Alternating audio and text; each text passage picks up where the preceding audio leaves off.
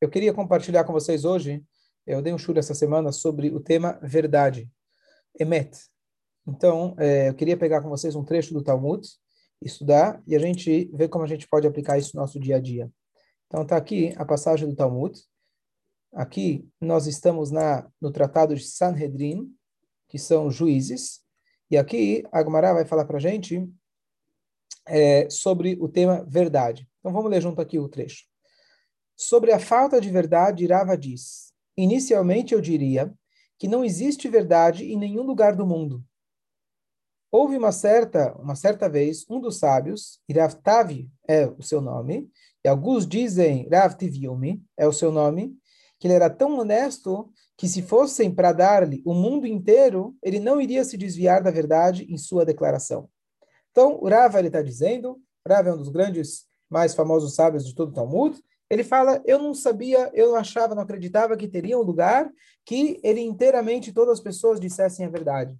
Até que aconteceu o seguinte, seguinte episódio, eu encontrei esse Rav Tavut ou Rav Tiviumi, e ele era uma pessoa que não importa quanto dinheiro ou que você prometesse a ele, ele nunca iria mudar as suas palavras.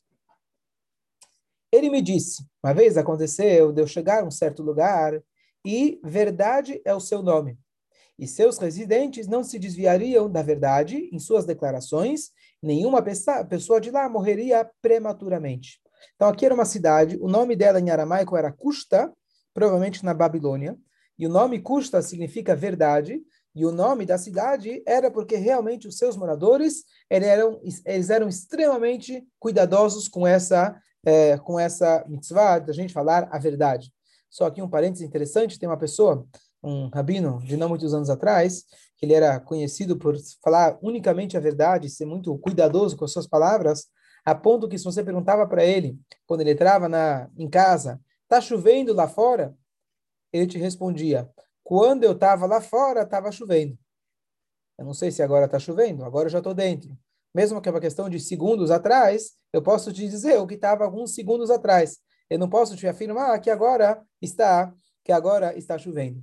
Então, esse Rav Tivium, ele conta que ele foi nessa cidade e lá ninguém morria prematuramente. E ele então, casei-me com uma mulher entre eles e tive dois filhos com essa mulher. Um dia sua esposa estava sentada lavando o cabelo da sua cabeça. Seu vizinho veio e bateu na porta. Então, o vizinho bateu na porta, vai ver que queria um ovo, queria alguma coisa. Ele pensou, não é conduta correta dizer ao vizinho que sua esposa está tomando banho. Não é uma coisa é, é, é de tzniut ele chegar e falar onde a mulher está, o que, que ela está fazendo.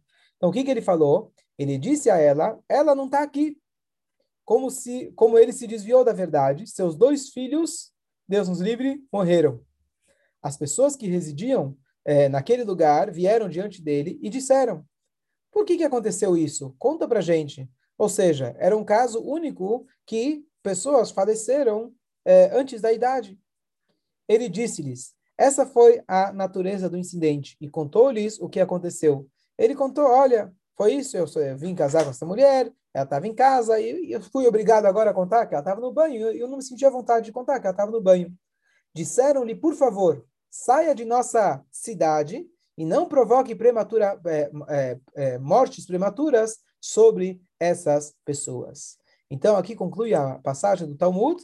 O Rav está dizendo que aquele sábio coitado, aquele homem, coitado, ele perdeu seus dois filhos e ainda ele foi expulso daquela cidade porque ele mudou as suas palavras. Eles não queriam que tivessem pessoas assim, para Deus nos livre mais pessoas falecerem dentro é, antes do seu tempo. Então, um parênteses importante antes da gente é, é, analisar ou aplicar essa história é de que, de forma geral, existem situações onde a gente pode omitir, especialmente quando se tratam de coisas que estão ligadas com a nossa privacidade. Então, não é tudo que você tem obrigação de sair contando da sua vida pessoal, da sua vida particular, falar para todo mundo. Mas eu acredito que o, o, o que a Gamara está apontando para a gente foi que ele disse, ela não está. Ele poderia dizer, uma se omitir, cadê sua esposa? Não pode falar no momento, está ocupada. Sem entrar no mérito e falar, ela não está. Sabe quando às vezes acontece uma criança levanta o telefone, quando ainda existia telefone fixo, e aí ela, papai, estão te ligando. Aí você escuta lá do outro lado da, da linha, papai falando, manda dizer que eu não estou. Né?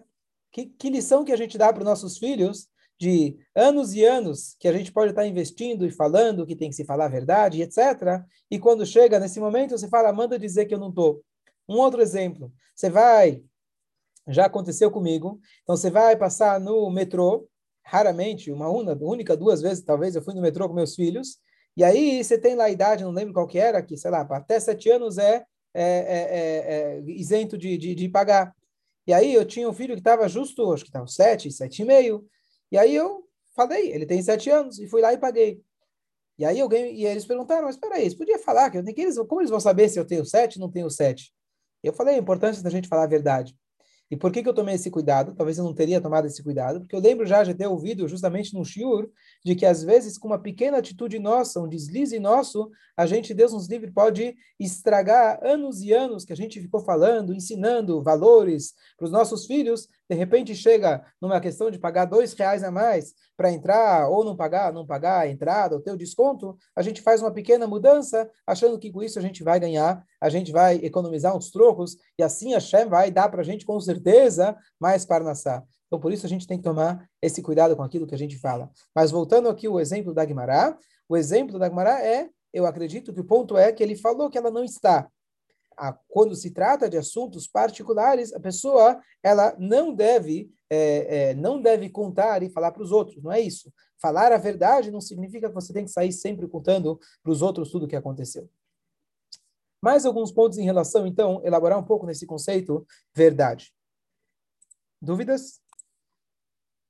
Então, o Talmud traz para a gente algumas exceções onde a gente não é obrigado a dizer a verdade, mas mesmo assim, a gente, é, o ideal seria a gente omitir e não mentir. Então, um exemplo, eu viajei para o, fui para Atibaia. Eu volto, Rabino, que legal, onde você passou as férias? Eu fui para Atibaia. Ah, que legal, você tem casa lá? Olha, não, não tenho casa lá, não vou com frequência. Onde você ficou? Ah, eu fiquei no Moishe. No Moishe? Ah, que legal, o empresta a casa. Amanhã depois você tem uma fila inteira tipo das pessoas é, pedindo para o Moishe a casa emprestada. Então está escrito que quando eu fico hospedado na casa de alguém, eu devo omitir. Eu não devo contar para todo mundo onde eu fiquei, para não é, não prejudicar ou não é, trazer mais é, dor de cabeça para aquela pessoa. A pessoa me convidou. Ele não tem o direito, ele, eu não tenho o direito de fazer propaganda do cara para que agora, amanhã depois, todo mundo vai estar tá pedindo para ficar na casa dele. Sim, é uma mitzvah, mas eu não tenho, a mitzvah é dele, a mitzvah não é minha. Eu não posso impor em alguém a mitzvah é, contando para todo mundo onde eu fiquei e como foi bom. Então, isso é um exemplo que a gente deve tomar, ou seja, eu acredito que esse exemplo não é específico e unicamente num caso de você ficar na casa de alguém. Mas isso a gente pode aplicar em cenários parecidos. Eu não posso sair contando a verdade para todo mundo e prejudicar uma terceira pessoa. Qual que, é a, qual que é a saída? A saída é você não contar, você se, você se omitir, é, e dessa forma você não traz prejuízos para outras pessoas. Senhora Tânia, quem omite também está mentindo indiretamente. Depende como você omite. Se você fala, Aonde está a sua esposa? Lá no exemplo. Eu falo, ela está ocupada. Não, mas onde ela está? Eu repito, ela está ocupada. Mas o que ela está fazendo? Ela está ocupada. Eu uso isso bastante, às vezes, com meus filhos. Você não percebeu que eu não estou querendo dizer aonde eu vou? Pai, onde você vai? Tati, onde você vai?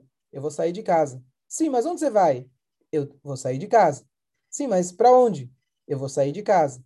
Pois a terceira vez que ainda eles não perceberam, que eu não estou querendo falar para onde eu vou, então eu falo, você ainda não percebeu que eu não estou querendo te contar? Então, isso às vezes para crianças, para adultos também. Às vezes tem muita gente que importuna a gente querendo saber da nossa vida. Então, é só você repetir, você fala com o mesmo tom, quantas vezes for necessário. O que, que você fez ontem? Aonde você ficou? Fiquei na casa de um amigo. Para onde você foi? Para um lugar. Mas para onde você foi? Para um lugar. Se a pessoa não se tocou, repete mais umas 5, 10, dependendo do simancol da pessoa, continua repetindo. E nesse sentido, não tem mentira nenhuma. Eu simplesmente não expus a minha vida. Pelo contrário, a brachá que Bilam ele deu para o povo judeu é que as janelas deles não estavam viradas umas para as outras, para as portas dos outros. Ter recato, ter privacidade é um dos valores mais importantes que a gente tem na Torá. Então, existe uma diferença muito grande entre falar a verdade ou se omitir, quando não é importante você falar. Mais um exemplo, segunda, segundo cenário que é permitido a pessoa lechanot, é permitido você mudar, e aqui sim, é difícil dizer é, omitir, aqui não é bem omitir, é até mudar, qual que é a mudança? É, a mudança é, então, desculpa, só corrigindo. É, existe a situação quando a, a linguagem que o Talmud fala para gente que eu posso mudar em três situações. Então, realmente, talvez até seria considerado, então eu estou me corrigindo a, em relação à tua pergunta. O ideal é omitir, mas se for necessário, eu até posso mudar. O que, que significa mudar? Então, a gente tem um exemplo clássico do Arona Cohen a historinha que se conta, que claro é só uma entre as várias formas que ele usava para conseguir fazer as pazes entre as pessoas, o Arona Cohen, ele chegava e falava, perfeito, é, Slovin, é, ele chegava e falava, olha, aquele homem que você brigou com ele, aquele cara que você brigou com ele está muito arrependido, só que está com vergonha de vir falar com você. Ele chegava para o outro e contava a mesma historinha. Quando os dois se encontravam, eles faziam as pazes. Então ele literalmente mudou ele inventou uma história que não aconteceu, mas com o intuito de fazer as pazes. Então, aqui a gente tem o segundo ponto, de que para fazer as pazes, a gente pode nota, a gente pode mudar. Então, às vezes as pessoas usam esse, essa, essa, essa lei no seguinte cenário. Eu fui lá e fiz uma coisa errada, certo? E aí, alguém perguntou, o que, que você fez? Ah, eu conto que fiz outra coisa diferente. Para onde você foi? Ah, eu fui, estava na casa do amigo. Na verdade, eu fui fazer uma coisa que eu não devia. Então, o que acontece? Eu, aí a criança vai dizer, bom, eu mudei. Por que, que eu mudei? Mipnei shalom, pela paz. Né? Eu não quero brigar com meu pai. Eu não quero que minha mãe briga comigo. Então, eu mudei, eu menti pela paz. Então, isso não é mudar pela paz, não é essa a situação. A situação era que Arona Cohen, com o intuito de propagar e trazer a paz para alguém que já estava brigado, ele inventava uma historinha que, pensando de maneira um pouco mais profunda, não era uma invenção completa. Porque, no fundo, como a Torá ensina para a gente, todo mundo quer fazer o bem. No fundo, todo mundo quer viver em paz. Só que nós temos Yetzerará, que às vezes ele nos bloqueia. Então, quando Arona Cohen chegava e falava, olha, você, teu amigo, ele se arrependeu, ele de fato se arrependeu. Talvez não no consciente, talvez na Neshama.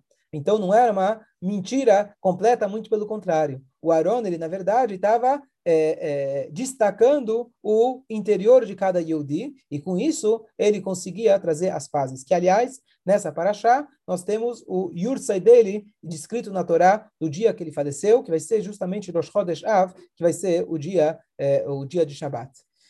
Então, essa é a segunda situação. Tem mais uma outra situação na, na, na, na, na não vem ao caso, não é uma coisa tão, é, tão comum, e é, essas são as situações que a gente pode, é, que a gente pode eventualmente mudar. Caso contrário, nós temos que ter a falar apenas a verdade. Então, algumas coisas mais em relação à verdade, tentar se aprofundar um pouquinho nesse conceito de verdade. Primeira coisa, a gente está falando aqui sobre o conceito verdade no, no nossa, nos nossos relacionamentos. Que a pessoa fale a verdade, conte a verdade, não minta e assim por diante. Então, primeiro ponto, os nossos sábios eles trazem de qual é a consequência de alguém que Deus nos livre, ele mente, a consequência é muito natural. A pessoa que mente, ela perde a sua credibilidade.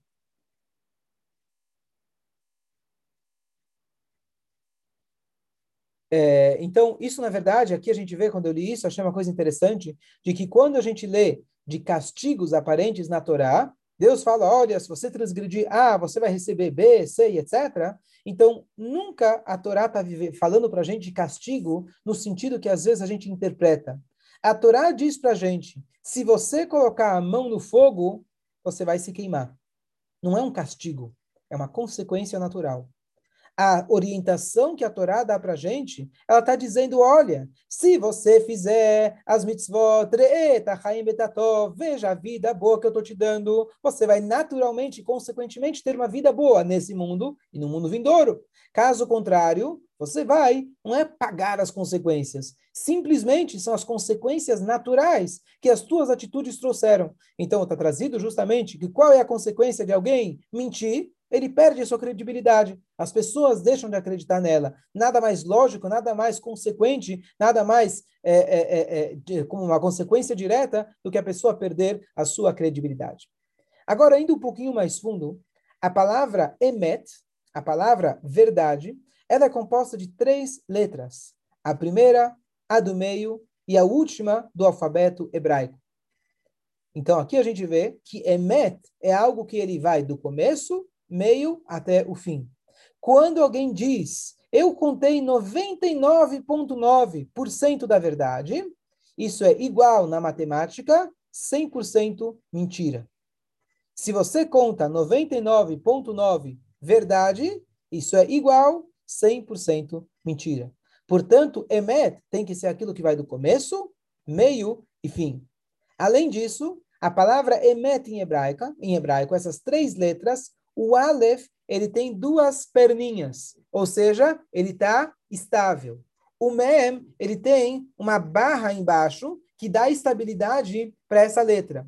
O Taf, ele também tem duas, tem duas, é, é, os dois pauzinhos que eles dão, dão estabilidade. Emet é algo que traz estabilidade para a nossa vida. Quando a pessoa vive com a verdade, e a verdade não é apenas não mentir para os outros, é não mentir para nós mesmos, buscar de forma profunda e honesta, olhar no espelho da nossa alma, olhar no espelho do nosso coração e conhecer as nossas artimanhas, conhecer as nossas falhas, reconhecer as nossas virtudes. Se a gente vive e tenta o tempo todo se aproximar da verdade, a gente tem uma vida muito mais estruturada, uma vida muito mais saudável. Está trazido o Yom Yom, ele fala para a gente que servir a Deus com verdade é, é, é, é não seria a, a, a, descrição correta. Servir a Deus, servir com verdade é o próprio serviço. Ou seja, verdade não é uma condição para você poder servir a Deus. Verdade é um serviço por si. Como a gente fala da alegria, só para explicar. A alegria não é apenas eu tenho que estar alegre para poder cumprir as mitzvot. Só estar alegre já é uma mitzvah muito grande. A mesma coisa em relação à verdade. Servir a Deus com verdade não é uma, uma condição para as outras mitzvot. Servir com verdade, isso é realmente já é um grande serviço e muito difícil é, e, e, muito difícil para gente é, para gente cultivar. Mais uma coisa, o Alter Eber escreve também no Yom Yom, ele fala de que é, se ele não, se ele omitisse uma palavra ou duas palavras do Tânia, não lembro agora, ele teria 50 mil discípulos a mais. De 50 mil naquela época era dezenas de vezes mais do número de Hassidim que ele tinha na prática. E por que, que ele não tinha? Porque ele exigia a verdade. Quando a gente está falando de verdade, não é que ele exigia que as pessoas falassem a verdade e não mentissem. Não é isso.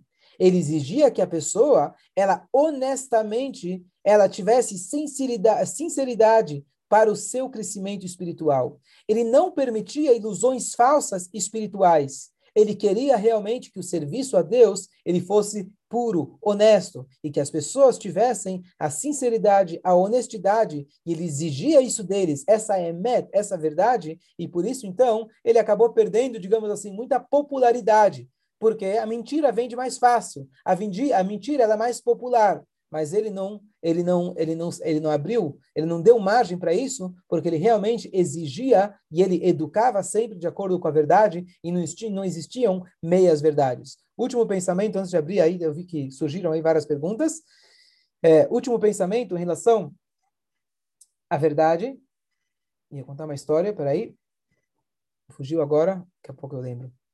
Pô, vou gravar, vou gravar essa parte, acho que é uma pergunta boa. Pode se mentir para o marido em nome, em nome do Shalom Bait? Então, estou repetindo aqui.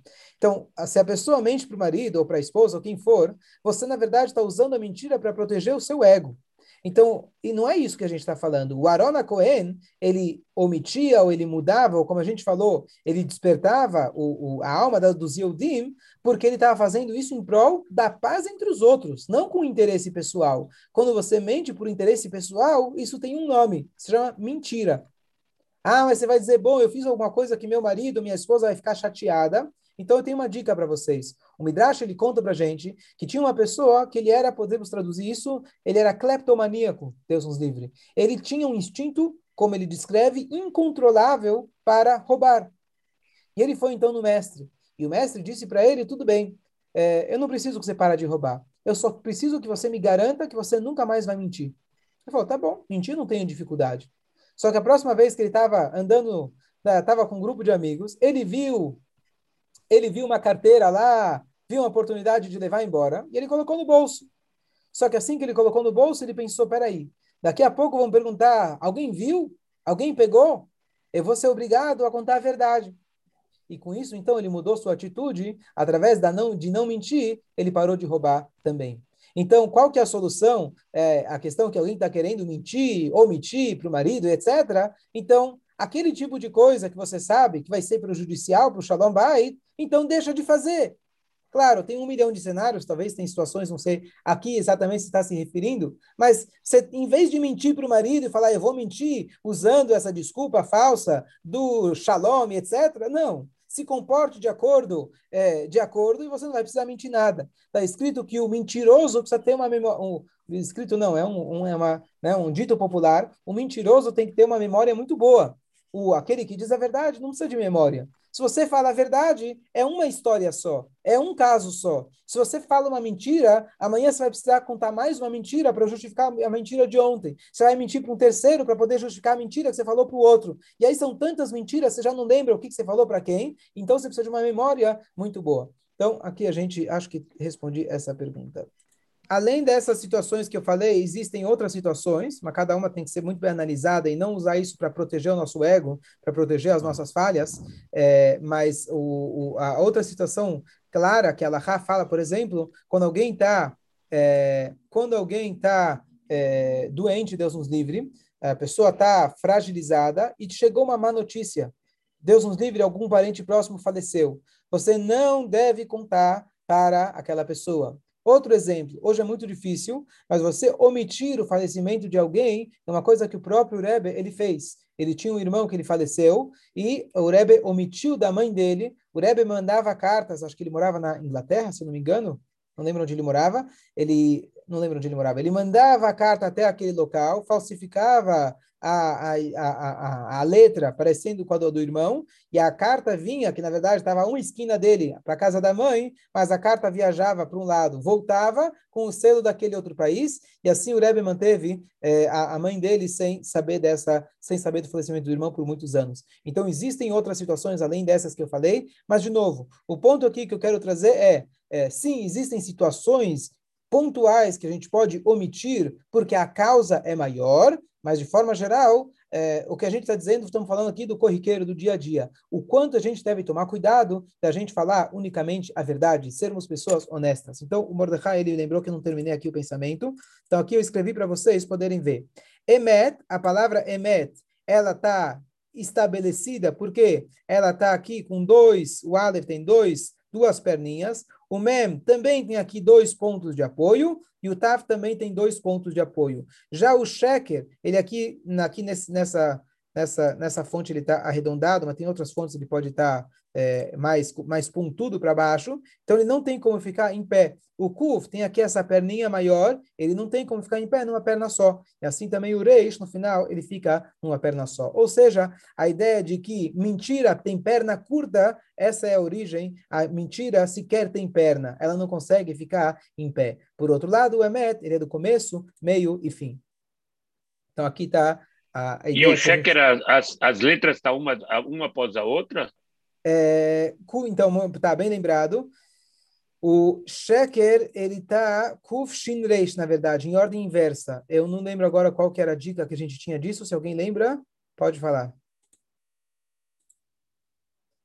Aqui, o, o, o que eu lembro é, Kuf Shin estão um ao lado do outro, diferente do diferente do Emet, que ele começo, meio e fim. O, o Kuf, Shin, Reish, são duas, três letras, uma, é, uma é, ao lado da outra, é, ou seja, que a, a, a, mentira dura pouco. Mas eu acho que tinha mais alguma coisa é, em relação a isso que eu não estou agora lembrado. Acho né? que é isso mesmo, que a mentira dura pouco, é isso que dura eu queria pouco. lembrar. Ok, ok. É.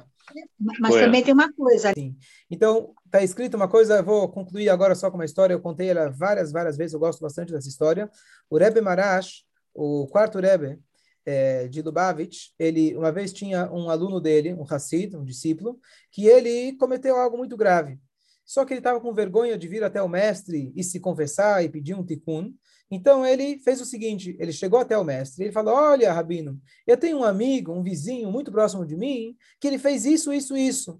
Será que você podia. Ele está com vergonha de vir até aqui? Será que você pode me dar uma dica? E eu passo para ele a sua mensagem. O Rebbe fechou os olhos e falou: Eu não estou entendendo. Por que o teu amigo precisava ter mandado você até aqui, dizendo que ele fez um pecado? o teu amigo poderia ter vindo ele mesmo e falar que você fez o pecado. E aí, ele ouviu isso, ele entendeu que Rebbe estava falando dele mesmo, que não vem com história, não vem querer me enganar, foi você mesmo que fez.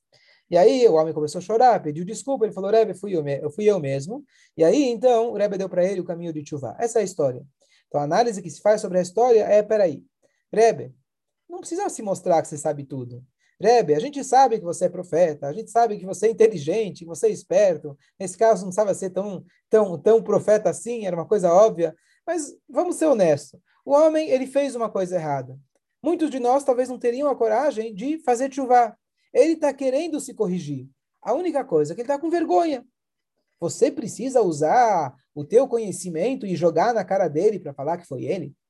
Deixa, entra na brincadeira dele, entra na mentira dele. Chega e fala, olha, conta para o teu vizinho que ele tem que fazer X números de Teilim e dar X de Tzedakah e fazer sei lá mais o quê. E pronto, entra na dele. E ele vai resolver o problema dele. Por que você chegou e desmascarou ele? Para envergonhar ele, Deus nos livre? Então a análise diz o seguinte, não existe caminho de chuvá enquanto você não assume o teu erro. Não adianta você ler 10 mil vezes o Teilim e dar não sei quanto para destacar ou fazer qualquer outra coisa para corrigir o passado, enquanto você não tem a capacidade de ser honesto, de ser transparente e dizer eu fiz. A pior coisa é quando alguém vem te pedir desculpa, ele fala assim: desculpa por aquilo que eu fiz, mas. Não, não vai falar mais, já perdeu. Mas não foi bem eu, não foi bem assim, foi o outro, então você já perdeu. Você quer falar desculpa? Fala desculpas. Ou seja, a, a, a conclusão do pensamento é: Hashem criou a gente de forma imperfeita. Ele já é, previu a chuva. Por isso, inclusive, está escrito a história de Davi Amelech, daquilo que ele fez, está escrito que Hashem fez com que aquilo acontecesse para dar para a gente um exemplo de chuva. Mesmo uma pessoa tão grande como ele foi capaz de errar, mas ao mesmo tempo ele passou uma vida se arrependendo pelo erro dele. Assim também, várias e várias instâncias na Torá. Adam Arishon, que ele pecou, que ele errou, isso também Hashem deu para ele uma oportunidade dele fazer chuva. Hashem chegou, chega e pergunta para ele: Cadê você, Adam? Será que você comeu do fruto? O que, que ele fala? Não fui eu, foi minha esposa. Nessa hora foi o pior erro dele. Que você comeu do fruto, que você tropeçou. Acontece. Hashem colocou o fruto. Hashem colocou o Yitzharará. Não é desculpa para você errar, mas faz parte da condição humana. Mas quando a Shem te pergunta onde você está, será que você fez? Você deveria ter dito, sim, desculpa, Hashem. Hashem te deu a oportunidade de você responder, fui eu, e você perdeu essa oportunidade. Hashem não espera a perfeição, mas Hashem espera da gente a verdade, a transparência, a honestidade. Isso sim nós somos capazes de ter sempre. Errar, não errar nunca, a gente não tem a capacidade. Mas a gente, depois que errar, falar eu errei, isso é difícil para o nosso ego, mas a gente tem a capacidade. Interessante que essa mesma história se repetiu com o filho. Caim matou o irmão. Hashem pergunta: cadê teu irmão? O Caim ele vira para Deus e fala assim: olha para o bolso e fala: aqui não está. Né? Ele fala, as, na, né, as palavras ele diz: será que eu sou guardião? Eu sou guarda-costas do meu irmão? Né? Para Deus ele falou isso. Ao invés de ele falar, olha, eu fiquei bravo, eu matei ele, não, ele simplesmente vira para Deus e fala: "Não sei cadê meu irmão. Eu não sou, eu não sou responsável por ele." Então, novamente, aqui a gente vê esse erro que se repetiu e que a gente tem que ter a honestidade, a transparência da gente dizer a verdade. E é isso que a Hashem espera da gente. E por isso a gente tem já descrito, já previsto nas nossas rezas, o Hashem, no Bagad, etc., que a gente realmente, a gente tem a oportunidade sempre de se confessar Errar é humano, mas não por isso você deve é, depois querer mentir para justificar os teus erros. Que isso é a coisa mais comum. Às vezes a gente erra e aí em cima do nosso erro a gente vai construindo as mentiras para tentar justificar os nossos erros. Que a gente possa se ligar com Emet. Emet é a Torá, Emet é Deus o carimbo de Hashem, Chotamosh Kadosh Baruchu, Emet, o carimbo de Hashem, Emet, se a gente se liga na verdade, se a gente tenta viver uma vida, busca viver uma vida ligada com a verdade, está escrito Emet Ikon Laad, a verdade perdura para sempre. As coisas que são verdadeiras, elas ficam para sempre. Já as coisas é, as mentiras, elas são passageiras. E esse é a, o segredo da nossa resiliência. Estamos aqui até hoje porque nós estamos ligados à verdade, à nossa Torá, ao Deus eterno. Já os outros povos, as outras ideologias e os vários ismos que apareceram por aí, eles vêm, voltam e viram e desaparecem. Chicoia, A verdade